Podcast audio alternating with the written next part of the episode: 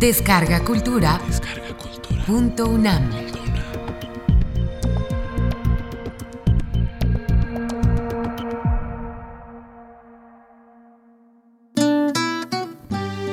Miguel de Cervantes Saavedra. El casamiento engañoso. Coloquio que pasó entre Cipión y Berganza. El coloquio de los perros.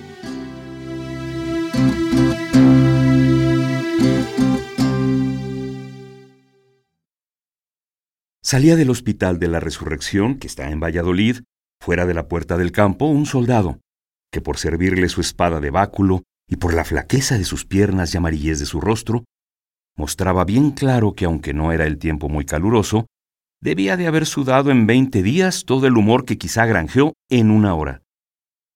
Iba haciendo pinitos y dando traspiés como convaleciente, y al entrar por la puerta de la ciudad, vio que hacia él venía un su amigo, a quien no había visto en más de seis meses, el cual, santiguándose, como si viera alguna mala visión, llegándose a él, le dijo, ¿Qué es esto, señor alférez campusano? ¿Es posible que está vuesa merced en esta tierra? Como quien soy que le hacía en Flandes, antes terciando allá la pica que arrastrando aquí la espada. ¿Qué color? ¿Qué flaqueza es esa? A lo cual respondió Campuzano. A lo si estoy en esta tierra o no, señor licenciado Peralta, el verme en ella le responde. A las demás preguntas no tengo que decir, sino que salgo de aquel hospital de sudar catorce cargas de bubas que me echó a cuestas una mujer que escogí por mía que no debiera. Luego, ¿casóse vuesa merced? replicó Peralta. Sí, señor, respondió Campuzano. Sería por amores, dijo Peralta. Y tales casamientos traen consigo aparejada la ejecución del arrepentimiento. No sabré decir si fue por amores, respondió el alférez, aunque sabré afirmar que fue por dolores, pues de mi casamiento o cansamiento saqué tantos en el cuerpo y en el alma que los del cuerpo para entretenerlos me cuestan cuarenta sudores, y los del alma no hallo remedio para aliviarlos siquiera. Pero porque no estoy para tener largas pláticas en la calle, vuesa merced me perdone, que otro día con más comodidad le daré cuenta de mis sucesos, que son los más nuevos y peregrinos que vuesa merced habrá oído en todos los días de su vida. No ha de ser así, dijo el licenciado, sino que quiero que venga conmigo a mi posada y allí haremos penitencia juntos, que la olla es muy de enfermo, y aunque está tasada para dos, un pastel suplirá con mi criado, y si la convalecencia lo sufre, unas lonjas de jamón de rute nos harán la salva, y sobre todo, la buena voluntad con que lo ofrezco, no solo esta vez, sino todas las que vuesa merced quisiere. Agradecióselo Campuzano, y aceptó el convite y los ofrecimientos. Fueron a San Llorente, oyeron misa, llevóle Peralta a su casa, dióle lo prometido ofreciósele de nuevo, y pidióle, en acabando de comer, le contase los sucesos que tanto le había encarecido. No se hizo de rogar Campuzano. Antes comenzó a decir de esta manera. Pues de poco se maravilla vuesa merced, señor Peralta, dijo el alférez, que otros sucesos me quedan por decir que exceden a toda imaginación, pues van fuera de todos los términos de naturaleza. No quiera vuesa merced saber más, sino que son de suerte que doy por bien empleadas todas mis desgracias, por haber sido parte de haberme puesto en el hospital, donde vi lo que ahora diré, que es lo que ahora ni nunca vuesa merced podrá creer, ni habrá persona en el mundo que lo crea. Todos estos preámbulos y encarecimientos que el alférez hacía antes de contar lo que había visto, encendían el deseo de Peralta, de manera que con no menos encarecimientos le pidió que luego le dijese las maravillas que le quedaban por decir. Ya vuesa merced habrá visto, dijo el alférez, dos perros, que con dos linternas andan de noche con los hermanos de la capacha, alumbrándoles cuando piden limosna. Sí, he visto, respondió Peralta. También habrá visto u oído vuesa merced, dijo el alférez, lo que de ellos se cuenta, que si acaso echan limosna de las ventanas y se cae en el suelo, Ellos acuden luego a alumbrar y a buscar lo que se cae, y se paran delante de las ventanas donde saben que tienen costumbre de darles limosna. Y con ir allí con tanta mansedumbre, que más parecen corderos que perros, en el hospital son unos leones, guardando la casa con grande cuidado y vigilancia. Yo he oído decir, dijo Peralta, que todo es así. Pero eso no me puede ni debe causar maravilla. Pues lo que ahora diré de ellos, dijo el alférez, es razón que la cause, y que sin hacerse cruces ni alegar imposibles ni dificultades, vuesa merced se acomode a creerlo.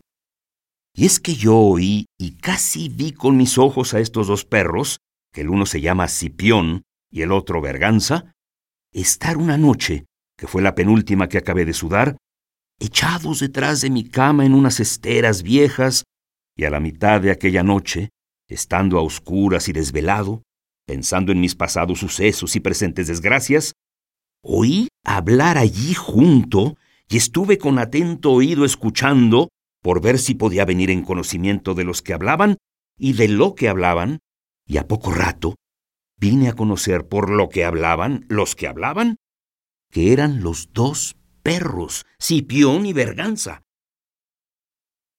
Apenas acabó de decir esto Campuzano, cuando levantándose el licenciado dijo, Vuesa merced quede mucho en buena hora, señor Campuzano, que hasta aquí estaba en duda si creería o no lo que de su casamiento me había contado. Y esto que ahora me cuenta de que oyó hablar los perros, me ha hecho declarar por la parte de no creerle ninguna cosa. Por amor de Dios, señor alférez, que no cuente estos disparates a persona alguna, si ya no fuere a quien sea tan su amigo como yo. No me tenga vuesa merced por tan ignorante, replicó Campuzano, que no entienda que, si no es por milagro, no pueden hablar los animales.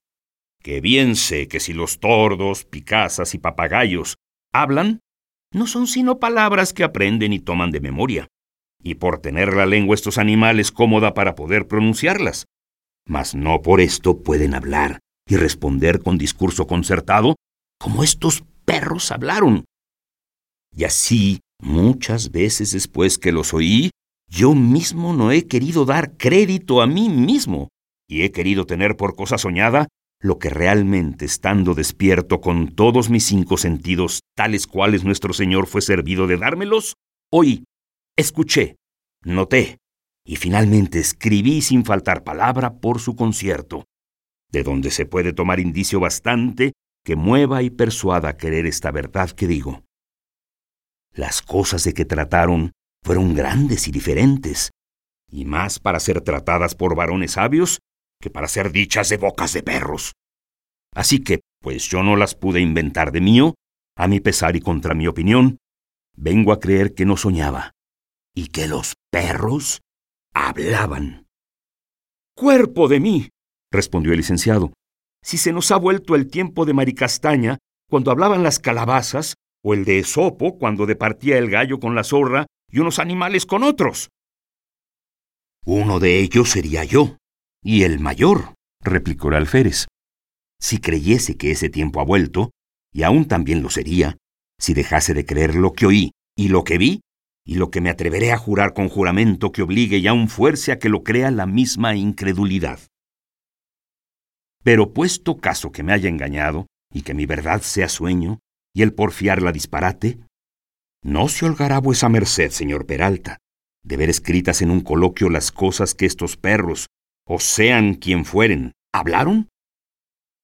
Como vuesa merced, replicó el licenciado, no se canse más en persuadirme que oyó hablar a los perros, de muy buena gana oiré ese coloquio, que por escrito y notado del buen ingenio del señor alférez, ya le juzgo por bueno. Pues hay en esto otra cosa, dijo el alférez, que como yo estaba tan atento y tenía delicado el juicio, delicada, sutil y desocupada la memoria, merced a las muchas pasas y almendras que había comido, todo lo tomé de coro, y casi por las mismas palabras que había oído, lo escribí otro día, sin buscar colores retóricos para adornarlo, ni que añadir ni quitar para hacerle gustoso. No fue una noche sola la plática, que fueron dos consecutivamente, aunque yo no tengo escrita más de una, que es la vida de Berganza, y la del compañero Cipión, pienso escribir, que fue la que se contó la noche segunda, cuando viere, o que ésta se crea, o a lo menos no se desprecie. El coloquio traigo en el seno. Púselo en forma de coloquio por ahorrarle, dijo Cipión, respondió Berganza, que suele alargar la escritura. Y en diciendo esto, sacó del pecho un cartapacio y le puso en las manos del licenciado, el cual le tomó riéndose y como haciendo burla de todo lo que había oído y de lo que pensaba leer. Yo me recuesto, dijo el alférez, en esta silla, en tanto que vuesa merced lee, si quiere, esos sueños o disparates, que no tienen otra cosa de bueno, sino es el poderlos dejar cuando enfaden. Haga vuesa merced su gusto, dijo Peralta, que yo con brevedad me despediré de esta lectura. Recostóse el alférez, abrió el licenciado el cartapacio, y en el principio vio que estaba puesto este título. Coloquio que pasó entre Cipión y Berganza, perros del Hospital de la Resurrección, que está en la ciudad de Valladolid, fuera de la puerta del campo, a quien comúnmente llaman los perros de Maúdes. Berganza, amigo, dejemos esta noche el hospital en guarda de la confianza y retirémonos a esta soledad, y entre estas esteras donde podremos gozar sin ser sentidos de esta no vista merced que el cielo en un mismo punto a los dos nos ha hecho. Cipión, hermano, óyote hablar y sé que te hablo, y no puedo creerlo por parecerme que el hablar nosotros pasa de los términos de naturaleza. Así es la verdad, Berganza, y viene a ser mayor este milagro en que no solamente hablamos, sino en que hablamos con discurso como si fuéramos capaces de razón, estando tan sin ella, que la diferencia que hay del animal bruto al hombre es ser el hombre animal racional y el bruto irracional. Todo lo que dice Cipión entiendo, y el decirlo tú y entenderlo yo, me causa nueva admiración y nueva maravilla. Bien es verdad que en el discurso de mi vida, diversas y muchas veces he oído decir grandes prerrogativas nuestras, tanto que parece que algunos han querido sentir que tenemos un natural distinto tan vivo y tan agudo en muchas cosas, que da indicios y señales de faltar poco para mostrar que tenemos un no sé qué de entendimiento capaz de discurso. Lo que yo he oído alabar y encarecer es nuestra mucha memoria, el agradecimiento y gran fidelidad nuestra, tanto que nos suelen pintar por símbolo de la amistad, y así habrás visto, si has mirado en ello, que en las sepulturas de alabastro, donde suelen estar las figuras de los que allí están enterrados, cuando son marido y mujer, ponen entre los dos a los pies una figura de perro, en señal que se guardaron en la vida amistad y fidelidad inviolable. Bien sé que ha habido perros tan agradecidos que se han arrojado con los cuerpos difuntos de sus amos en la misma sepultura. Otros han estado sobre las sepulturas donde estaban enterrados sus señores sin apartarse de ellas, sin comer, hasta que se les acababa la vida. Sé también que después del elefante, el perro tiene el primer lugar de parecer que tiene entendimiento, luego el caballo, y el último, la gimia. Así es, pero bien confesarás que ni has visto ni oído decir jamás que haya hablado ningún elefante, perro, caballo o mona por donde me doy a entender que este nuestro hablar tan de improviso cae debajo del número de aquellas cosas que llaman portentos, las cuales se muestran y parecen tiene averiguado la experiencia que alguna calamidad grande amenaza a la gente. De esa manera no haré yo mucho en tener por señal portentosa lo que oí decir los días pasados a un estudiante, pasando por Alcalá de Henares. ¿Qué le oíste decir? que de cinco mil estudiantes que cursaban aquel año en la universidad, los dos mil oían medicina. Pues, ¿qué vienes a inferir de eso? Infiero, o que estos dos mil médicos han de tener enfermos que curar, que sería harta plaga y mala aventura, o ellos se han de morir de hambre. Pero sea lo que fuere, nosotros hablamos, sea portento o no, que lo que el cielo tiene ordenado que suceda, no hay diligencia ni sabiduría humana que lo pueda prevenir. Y así, no hay para qué ponernos a disputar nosotros cómo o por qué hablamos. Mejor será que este buen día o buena noche la metamos en nuestra casa, y pues la tenemos tan buena en estas esteras, y no sabemos cuánto durará esta nuestra aventura, sepamos aprovecharnos de ella y hablemos toda esta noche sin dar lugar al sueño que nos impida este gusto, de mí, por largos tiempos deseado. Y aún de mí, que desde que tuve fuerzas para roer un hueso, tuve deseo de hablar para decir cosas que depositaba en la memoria, y allí, de antiguas y muchas, o se enmohecían o se me olvidaban. Empero ahora, que tan sin pensarlo me veo enriquecido de este divino don de la habla, pienso gozarle y aprovecharme de él lo más que pudiere, dándome prisa a decir todo aquello que se me acordare, aunque sea atropellada y confusamente, porque no sé cuándo me volverán a pedir este bien que por prestado tengo. Sea esta la manera, Berganza amigo, que esta noche me cuentes tu vida y los trances por donde has venido al punto en que ahora te hallas. Y si mañana en la noche estuviésemos con habla, yo te contaré la mía, porque mejor será gastar el tiempo en contar las propias que en procurar saber las ajenas vidas.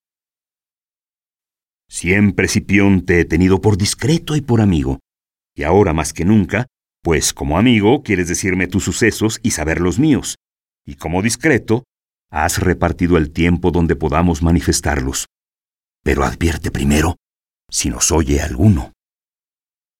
Ninguno, a lo que creo, puesto que aquí cerca está un soldado tomando sudores, pero en esta sazón más estará para dormir que para ponerse a escuchar a nadie. Pues si puedo hablar con ese seguro, escucha. Y si te cansare lo que te fuere diciendo, o me reprendes, o mandas que calle. Habla hasta que amanezca, o hasta que seamos sentidos, que yo te escucharé de muy buena gana, sin impedirte sino cuando vieres ser necesario. Paréceme que la primera vez que vi el sol fue en Sevilla y en su matadero, que está fuera de la puerta de la carne, por donde imaginara, si no fuera por lo que después te diré, que mis padres debieron de ser alanos de aquellos que crían los ministros de aquella confesión, a quien llaman jiferos. El primero que conocí por amo fue uno llamado Nicolás el Romo, mozo robusto, doblado y colérico como lo son todos aquellos que ejercitan la jifería. Este tal Nicolás me enseñaba a mí y a otros cachorros a que en compañía de alanos viejos arremetiésemos a los toros y les hiciésemos presa de las orejas. Con mucha facilidad salí un águila en esto. No me maravillo, Berganza, que como el hacer mal viene de natural cosecha, fácilmente se aprende el hacerle. ¿Qué te diría, Cipión hermano, de lo que vi en aquel matadero y de las cosas exorbitantes que en él pasan? Primero has de presuponer que todos cuantos en él trabajan, desde el menor hasta el mayor, es gente ancha de conciencia, desalmada, sin temor al rey ni a su justicia. Los más, amancebados. Son aves de rapiña carniceras. Mantiénense ellos y sus amigas de lo que hurtan. Todas las mañanas que son días de carne, antes que amanezca, están en el matadero gran cantidad de mujercillas y muchachos, todos con talegas, que viniendo vacías, vuelven llenas de pedazos de carne, y las criadas con criadillas y lomos medio enteros. No hay res alguna que se mate de quien no lleve esta gente diezmos y primicias de lo más sabroso y bien parado. Y como en Sevilla no hay obligado de la carne, cada uno puede traer la que quisiere, y la que primero se mata, o es la mejor, o la de más baja postura. Y con este concierto hay siempre mucha abundancia. Los dueños encomiendan a esta buena gente que he dicho, no para que les hurten, que esto es imposible, sino para que se moderen en las tajadas y socaliñas que hacen en las reses muertas, que las escamondan y podan como si fuesen sauces o parras. Pero ninguna cosa me admiraba más, ni me parecía peor, que el ver que estos jiferos, con la misma facilidad, matan a un hombre que a una vaca. Por quítame ya esa paja, a dos por tres meten un cuchillo de cachas amarillas por la barriga de una persona como si acocotasen un toro. Por maravilla se pasa días sin pendencias y sin heridas, y a veces sin muertes. Todos se pican de valientes y aún tienen sus puntas de rufianes. No hay ninguno que no tenga su ángel de guarda en la plaza de San Francisco, granjeado con lomos y lenguas de vaca. Finalmente, oí decir a un hombre discreto que tres cosas tenía el rey por ganar en Sevilla.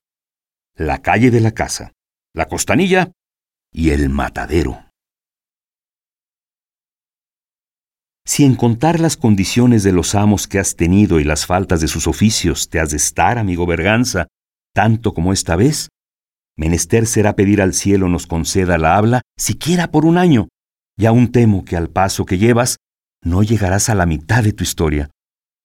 Y quiero te advertir de una cosa, de la cual verás la experiencia cuando te cuente los sucesos de mi vida, y es que los cuentos, unos se encierran y tienen la gracia en ellos mismos, otros en el modo de contarlos. Quiero decir que algunos hay que aunque se cuenten sin preámbulos y ornamentos de palabras, dan contento. Otros hay que es menester vestirlos de palabras y con demostraciones del rostro y de las manos y con mudar la voz, se hacen algo de monada y de flojos y desmayados se vuelven agudos y gustosos. Y no se te olvide este advertimiento para aprovecharte de él en lo que te queda por decir. Yo lo haré así si pudiere, y si me da lugar la grande tentación que tengo de hablar, aunque me parece que con grandísima dificultad me podré ir a la mano. Vete a la lengua, que en ella consisten los mayores daños de la humana vida. Digo, pues, que mi amo me enseñó a llevar una espuerta en la boca y a defenderla de quien quitarme la quisiese. Enseñóme también la casa de su amiga, y con esto se excusó la venida de su criada al matadero porque yo le llevaba a las madrugadas lo que él había hurtado las noches. Y un día que entre dos luces iba yo diligente a llevarle la porción, oí que me llamaban por mi nombre desde una ventana. Alcé los ojos y vi una moza hermosa en extremo. Detúveme un poco, y ella bajó a la puerta de la calle y me tornó a llamar. Lleguéme a ella como si fuera a ver lo que me quería, que no fue otra cosa que quitarme lo que llevaba en la cesta y ponerme en su lugar un chapín viejo. Entonces dije entre mí, la carne se ha ido a la carne. Díjome la moza, en habiéndome quitado la carne, Andad, gavilano, como os llamáis, y decida Nicolás el Romo vuestro amo, que no se fíe de animales, y que del lobo un pelo, y ese de la espuerta. Bien pudiera yo volver a quitar lo que me quitó, pero no quise, por no poner mi boca jifera y sucia en aquellas manos limpias y blancas. Hiciste muy bien, por ser prerrogativa de la hermosura, que siempre se le tenga respeto. Así lo hice yo, y así me volví a mi amo sin la porción y con el chapín. Parecióle que volví presto, vio el chapín, imaginó la burla, sacó una de cachas y tiróme una puñalada, que a no desviarme Nunca tú oyeras a este cuento ni aun otros muchos que pienso contarte. Puse pies en polvorosa, y tomando el camino en las manos y en los pies por detrás de San Bernardo me fui por aquellos campos de Dios a donde la fortuna quisiese llevarme.